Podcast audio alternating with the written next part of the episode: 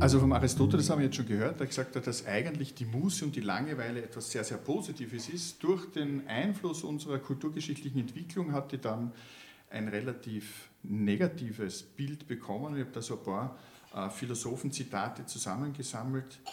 Schopenhauer, 19. Jahrhundert, alter Griesgram, hat zur Langeweile gesagt, sie ist ein leeres Sehnen eine begehrende Spannung auf etwas, das es nicht gibt. Das heißt, ich sehne mich nach etwas, ich fühle eine Spannung in mir, aber das, wonach ich mich sehne, ist nicht vorhanden. Und da befinden wir uns in einer Zeit, wo das, was wir dann später hören werden, was psychologische äh, Untersuchungen oder Klassifizierungen betrifft, sozusagen noch in den Kinderschuhen gesteckt ist und noch im Rahmen der Philosophie verhandelt wurde. Kierkegaard, der dänische Philosoph, ein manischer Vielschreiber und ein Mensch, der seinen Alltag penibelst genau eingeteilt hatte, hat so dazu gesagt, wenn mir langweilig ist, dann sterbe ich den Tod. Also für ihn war dieses Phänomen, Langweile zu empfinden, nicht aushaltbar, sondern da hat er gesagt, da bin ich nicht mehr existent, da bin ich nicht mehr vorhanden. Henry Bergson, Anfang des 20. Jahrhunderts, hat es sehr nett ausgedrückt, um einfach diese Intensität des Gefühls der Langeweile zu beschreiben. Er hat gesagt, ähm, man hat die Langeweile nicht, sondern man ist sie. Das heißt, wenn ich so wirklich in diesem Gefühl der Langeweile drinnen bin, ist es nicht, dass ich auf etwas bezogen bin, das jetzt dazu führt, dass mir langweilig ist, sondern ich selber bin die Langeweile. Er hat es genannt, dass das Subjekt, also der Einzelne, sich versetzt fühlt in eine unpersönliche Neutralität. Normalerweise ist man ja immer in, in Verbindung zu etwas, das einen beschäftigt, das man tun möchte. Das ist aber jetzt gerade nicht da. Schopenhauer hat gesagt, wir wissen nicht einmal, was dieses etwas sein könnte. Das heißt, wir hängen mehr oder weniger in der Luft.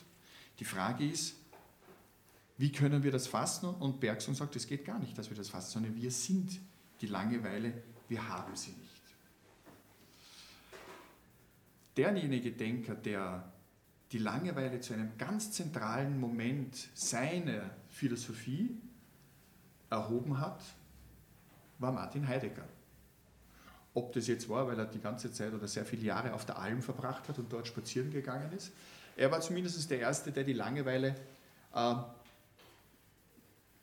differenziert hat. Er hat gesagt, seiner Ansicht nach gibt es drei Formen der Langeweile. Die erste Form der Langeweile ist, wenn man von jemandem gelangweilt oder von etwas gelangweilt ist. Das ist Fahrt. Ja, das interessiert mich. Das Zweite ist, wenn man bei etwas gelangweilt ist, also in einem Arbeitsprozess und so weiter, der sich immer wiederholt, wenn man bei etwas ist, dass man sich dabei langweilt. Also man ist entweder von etwas oder von jemandem gelangweilt. Zweite Form, man ist bei etwas gelangweilt, wenn man etwas tut. Und die dritte Form der Langeweile ist die sogenannte profunde Langeweile. Das heißt, man ist an der Welt, also an der Welt als Ganzer gelangweilt. Und da sagt Martin Heidegger, das ist die Grundstimmung der Moderne, dass wir an der Welt gelangweilt sind. Und dann ist spannend, was sich daraus ergibt.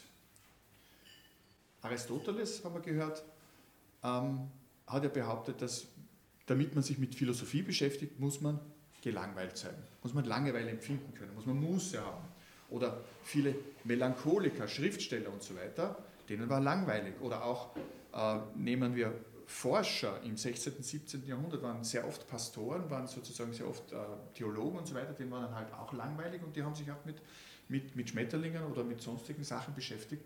Also Heidegger sagt, der Mensch empfindet eine Langeweile. Also im Deutschen gibt es das schöne Wort,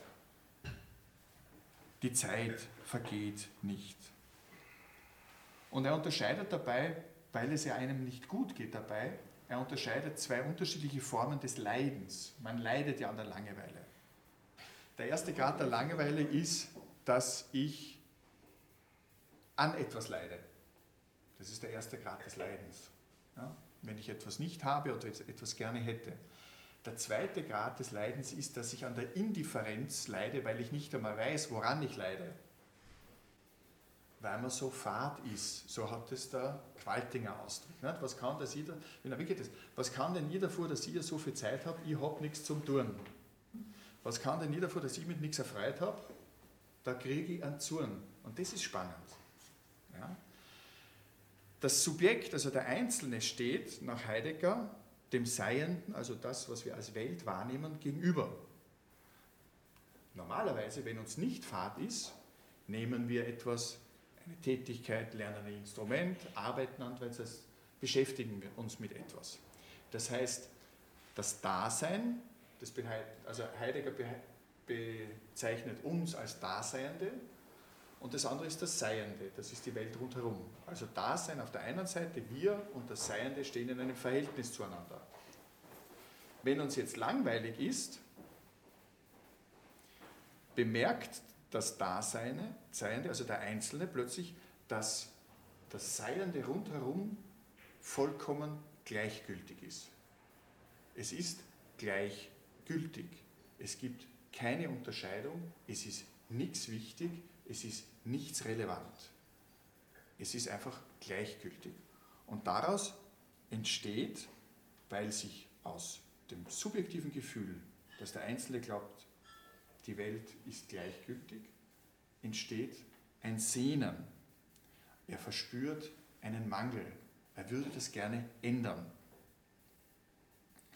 Im Italienischen kommt das Wort äh, Langeweile Neujahr und im Französischen Inui aus dem Lateinischen in odio. Und das heißt, da kriege ich einen Zorn. Da sind wir wieder beim, beim, beim, beim, beim Qualtinger. Das heißt, ich kriege einen Hass auf die Welt. Weil ich habe nichts, das mich beschäftigt. Ich habe nichts, das mich unterhält. Ich habe nichts, das mich davon ablenkt, dass das Seiende, dass die ganze Welt rund um mich herum mir gegenüber eigentlich vollkommen gleichgültig ist. Und der italienische Philosoph Georges Agamben, ein zeitgenössischer Philosoph, also ich habe auch lebende Philosophen mitgebracht, der beschreibt es so, dass er sagt,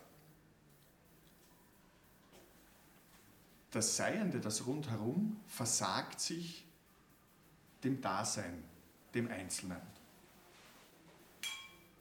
Es zeigt sich als träge, es verharrt und will sich auf das Dasein nicht einlassen und daraus entsteht ein Hass, daraus entsteht ein Unwohlsein, ein Sehnen.